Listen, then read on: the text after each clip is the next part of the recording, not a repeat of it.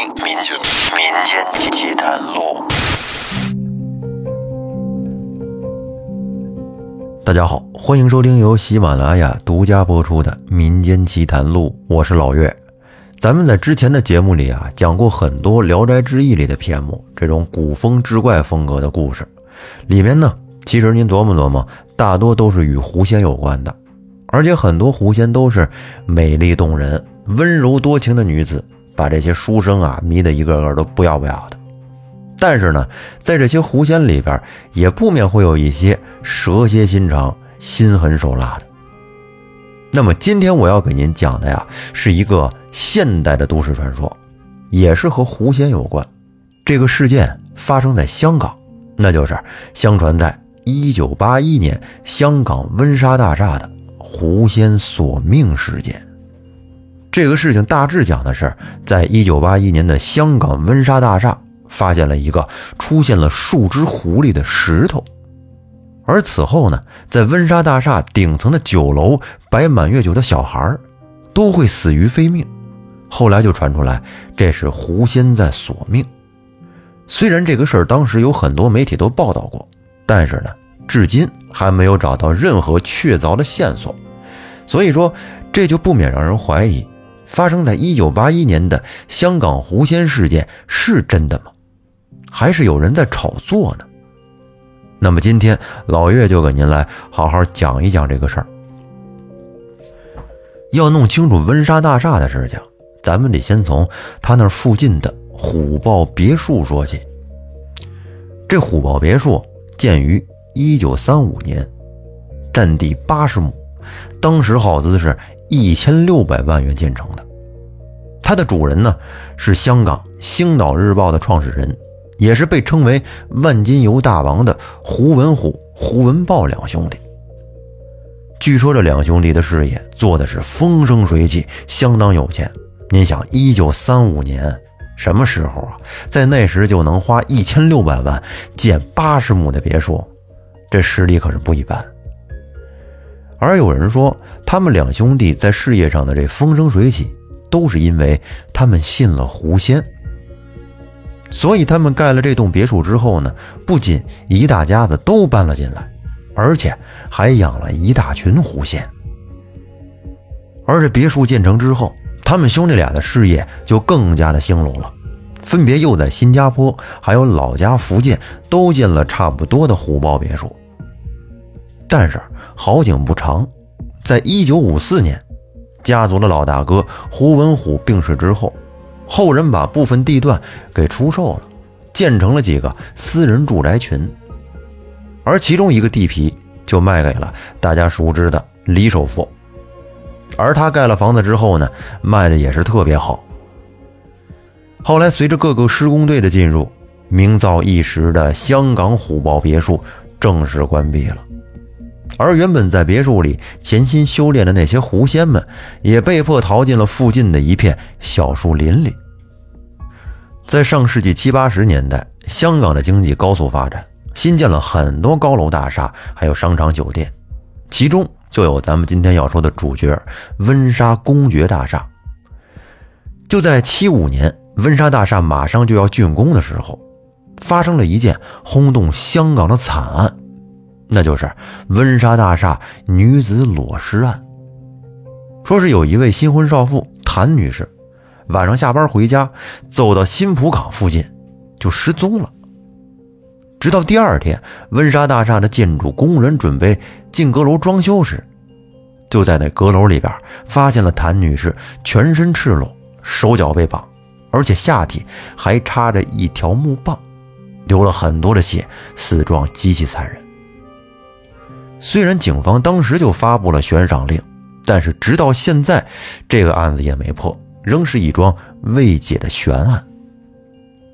那在这个时候，大厦就快竣工了，在这突然来了这么一个恐怖事件，这可让温莎的老板头疼的不行。众所周知，香港人非常崇尚风水文化，无论你是贫穷富有，还有红白喜事，都喜欢请风水先生来帮忙给看看，尤其是做生意的。后来，温莎老板迫于无奈。也请了一位大师来看看他们这儿是不是风水有问题。而这位大师实地勘察了一番，最后提出了一个可靠的方案，说是养狐仙。因为狐仙就是人气，只要有人气，生意就会红红火火。那么，上哪儿请去啊？哎，大师呢也是直接点明了之前的虎豹别墅，说那儿啊以前狐仙特别多，后来都去了别墅旁边的林子里边。咱们可以做法把这些狐仙给他勾过来。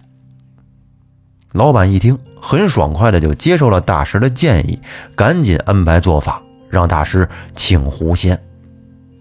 于是大师就做法，把这虎豹别墅旁边林子里的狐仙一个一个的都给勾了过来，安置于温莎大厦内供奉。在刚开始的几年，这个做法确实很有用，温莎大厦的人气非常旺，生意好的不得了。但是之后的几年，就接二连三的开始发生怪事了，也就是。人们口口相传的、流传比较广的那些玄乎事儿，您比如说，在这温莎大厦的旁边，不是有这个虎豹别墅吗？在虎豹别墅的外墙上，会有很多比较喜欢艺术的人啊，会在这个墙上涂鸦一些奇奇怪怪，但是呢又充满艺术气息的一些图案。而每天早上，工人们呢都会在这堵墙上进行一个清理，用来保证这些画呢干净漂亮。一九八一年有一天，这个工人小张背着自己的工具来到这堵墙旁边进行清理。突然呀，他就看到这墙上竟然多出来几个狐狸头。因为他天天来这儿，昨天还没看到有这么多狐狸头呢，怎么今天就突然出现了？这不会是晚上谁谁谁突然画的吧？但是这一天就画出这么多来，也有点不太现实。而这些狐狸的眼睛看起来深邃阴暗，好像是要把人吸进去似的。远远的看去啊，非常逼真，这绝对不是一晚上能够画成的东西。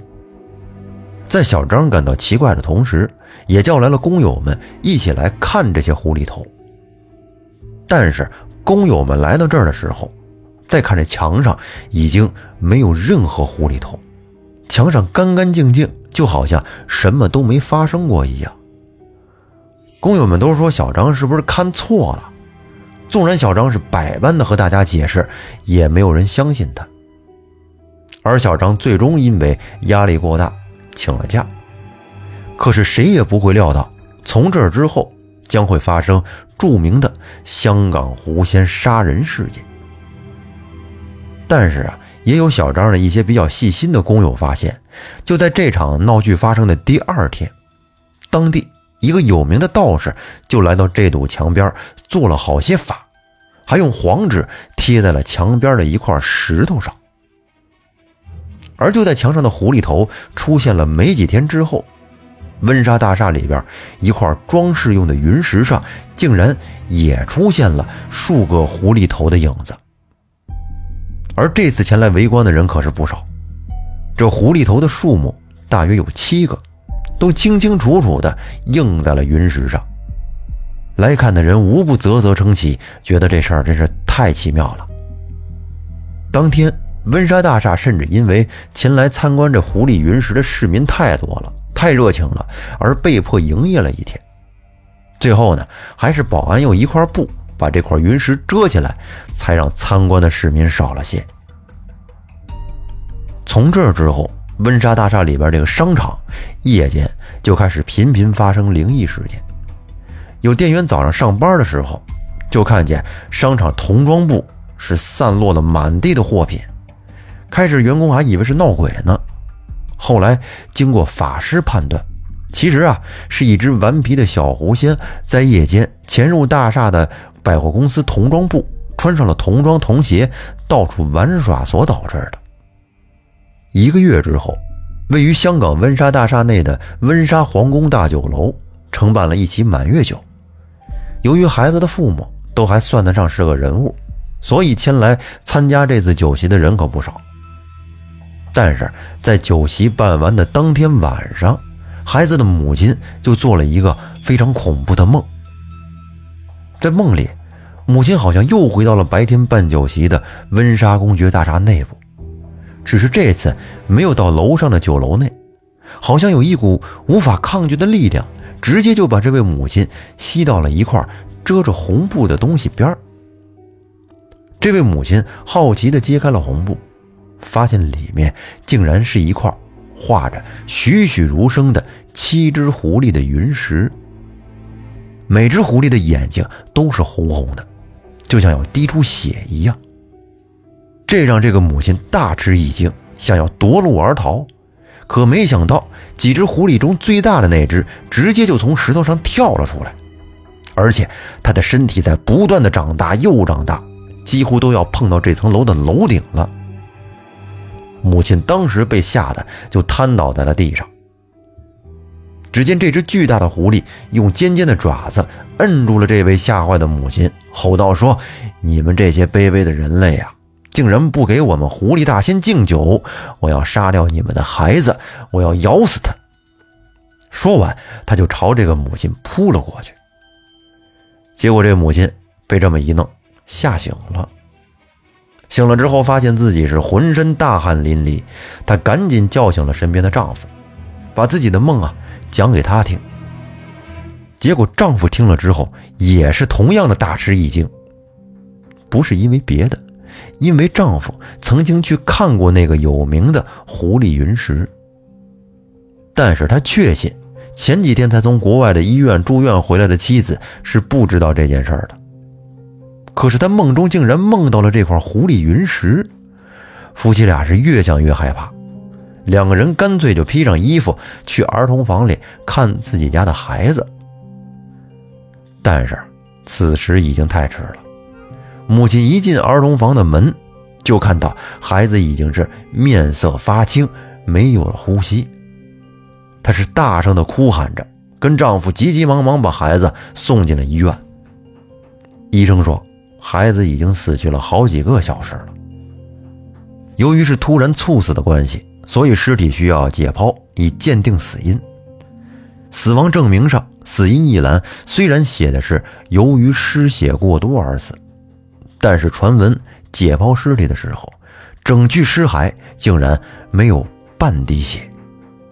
这个事儿连验尸官也解释不了，因此人们都相信这个孩子是被狐妖吸干精血而死的。除了这对可怜的父母之外，温莎皇家大酒楼承办的几乎所有的满月酒的孩子，都在短期内因为各种不知名的原因去世了。而且，孩子的父母无论知不知道关于狐狸云石的事情，都曾在梦中见到过一只巨大无比的红眼狐狸。一时间，各路媒体对这件事都进行了深入而详细的报道。失去了孩子的父母们也都义愤填膺地要求警察局彻查此事。而且从这之后，香港人都不愿意在温莎皇家大酒楼再办什么满月酒了。那么这是怎么回事呢？原来啊，有大师说，这窝狐仙是因为长时间待在大厦的室内，吸收不到日月精华，于是他们就用人的精气神作为替代品。而婴儿的明台相对纯净，自然就成了他们争夺的对象。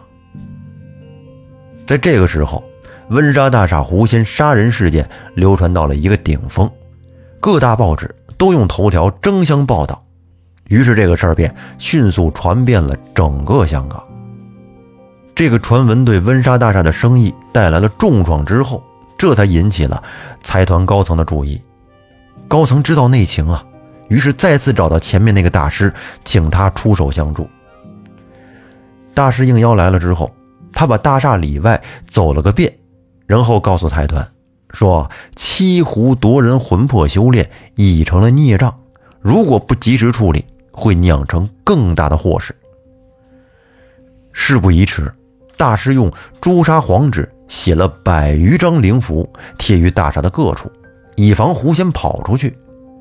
然后在当天正午时分，借着天地阳气起坛做法，最后将这群狐狸封印在了大厦楼前的一块大理石墙上。法师做完了之后，众人就惊奇地发现，那块石墙上竟然出现了一排狐狸头。这场以一敌七的较量，在玄学界非常出名，经常被大家所津津乐道。市民便争相去大厦楼前看这些狐狸头。财团也很高兴，看到因为这个事儿啊，为他吸引来了很多的人气流量。可是半个月之后，财团老总突然命人用木板将这石墙给盖住了，这才挡住了人们的好奇心。据说这是因为官方给财团下了个秘密文件。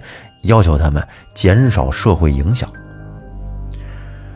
狐仙杀人的热度慢慢降下来之后，直到香港一档灵异节目接到听众的爆料，说他是温莎大厦的员工，有一天到大厦顶层去乘凉，意外的发现这儿藏有一个隐蔽的儿童游乐场。他向保安处询问，保安主任解释称啊，这个游乐场是给那些被狐仙害死的小孩玩的。由于温莎大厦的位置是附近建筑物中最高的，所以呢，在大厦天台上建有游乐场这个秘密一直也没有被人发现和报道。直到这位听众打电话到电台分享，大众才得以知道。因为节目是在线直播的，当时数十万听众都知道了这个秘闻，又把温莎大厦炒热了一阵子。虽然这七只狐仙走上了邪道，杀了不少的孩子。但是对于信奉狐仙的人来说，他们仍是心中的圣物。有一个叫雪姨的信徒收到了温莎胡妈妈的托梦，知道了这个事儿之后呢，就跑来香港营救他们。这个雪姨啊，其实是当年在台湾一带很有名的一个神婆，很善于跟狐类的这个灵体通灵。这个人在九十年代还上过台湾的综艺灵异节目。胡妈妈是托他们把被封印的这个狐族救出来，把他们带去湖山放生，好让他们继续修炼。这个湖山是在台湾的阳明山。而雪姨收到胡妈妈的托梦之后，也不敢怠慢，马上就从台湾前往了温莎大厦一看究竟。谁知他赶去了温莎大厦之后呢？当时抓狐妖这件事已经被传得沸沸扬扬了。附近几条街的人都赶过来，围在大厦门口，搞得当时是水泄不通。最后啊，雪姨带走狐妖的方法是类似于勺子的法器，把这狐妖一勺一勺的舀进玉器里的。当天，雪姨把狐妖从后门带走之后，大师为了安抚围观的百姓，又故意假装开坛做了一场法事。后来，温莎大厦又改名为皇室堡。从那之后，便再也没有发生过这些奇奇怪怪的事。那关于这个事件的来龙去脉就是这样。那么，这个1981年温莎大厦狐仙索命故事最早的起源是哪儿呢？其实啊，这件事最初的讲述者应该是香港的一名著名的玄学家李居明先生。可能有人不知道，李居明啊。他是当年香港新艺城电影公司的编剧，也是个怪力乱神的爱好者。新艺城多部玄学主题的电影都出自他的手笔。反正吧，这则狐仙显灵的事情听上去挺玄乎，但是真真假假呢也不得而知。你说它真吧，是温莎大厦狐仙显灵，满月酒小娃娃意外死亡，以及法师在温莎大厦室外做法，还有清洁工被采访。这些确实都有新闻报道，但是要说它假吧，狐仙这个东西确实很少有人见到过，而且在这大厦里面修炼，还有什么吸食婴儿精血，这个事儿你怎么去证实呢？也没法证实。不知道大家对这个事情有什么看法呢？欢迎您在节目下方评论留言。那么这期节目我们就说到这儿，感谢大家的收听，我们下期再见，拜拜。